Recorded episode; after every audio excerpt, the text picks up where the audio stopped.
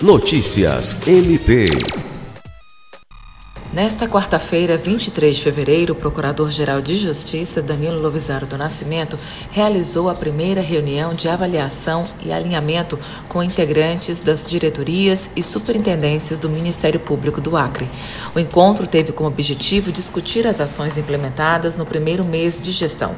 Estiveram presentes a Procuradoria estiveram presentes a Procuradora-Geral Adjunta para Assuntos Administrativos e Institucionais, Rita de Cássia Nogueira Lima, o Procurador-Geral Adjunto para Assuntos Jurídicos, Celso Jerônimo de Souza, o Secretário-Geral Glaucio Oshiro e os promotores Marcela Cristina Osório e Dayan Albuquerque assessora para assuntos institucionais da Procuradoria-Geral de Justiça e o assessor da Procuradoria-Geral adjunta para assuntos administrativos e institucionais.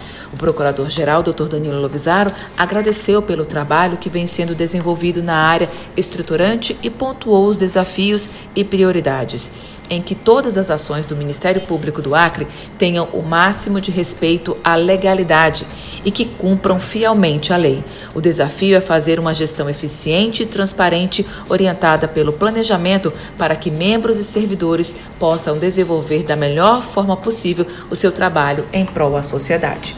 Alice Regina, para a Agência de Notícias do Ministério Público do Estado do Acre.